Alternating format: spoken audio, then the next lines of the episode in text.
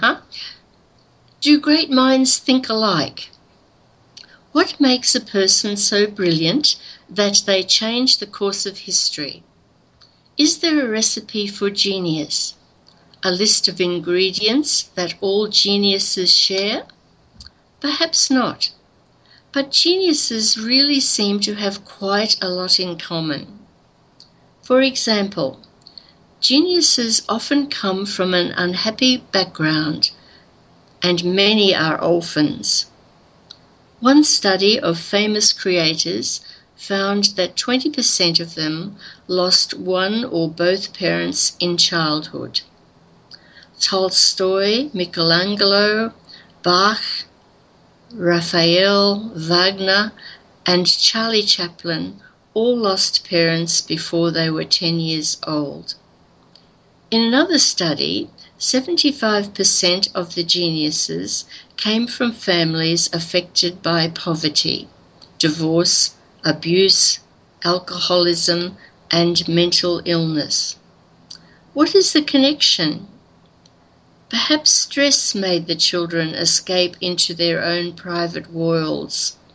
They felt different from other children and so decided to become even more different. Geniuses are also incredibly productive. Picasso is responsible for 20,000 artworks.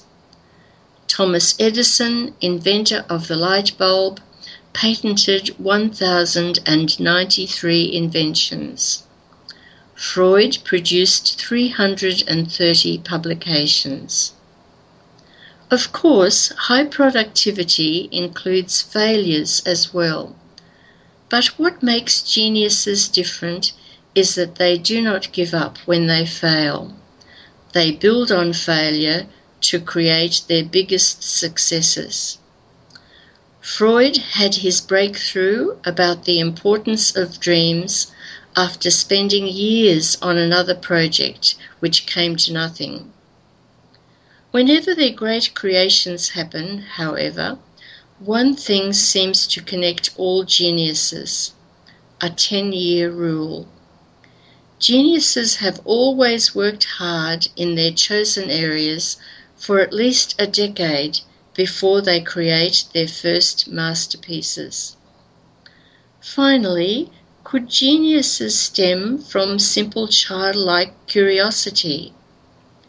Einstein often said that his greatest discoveries came from simply asking the same kinds of questions children ask.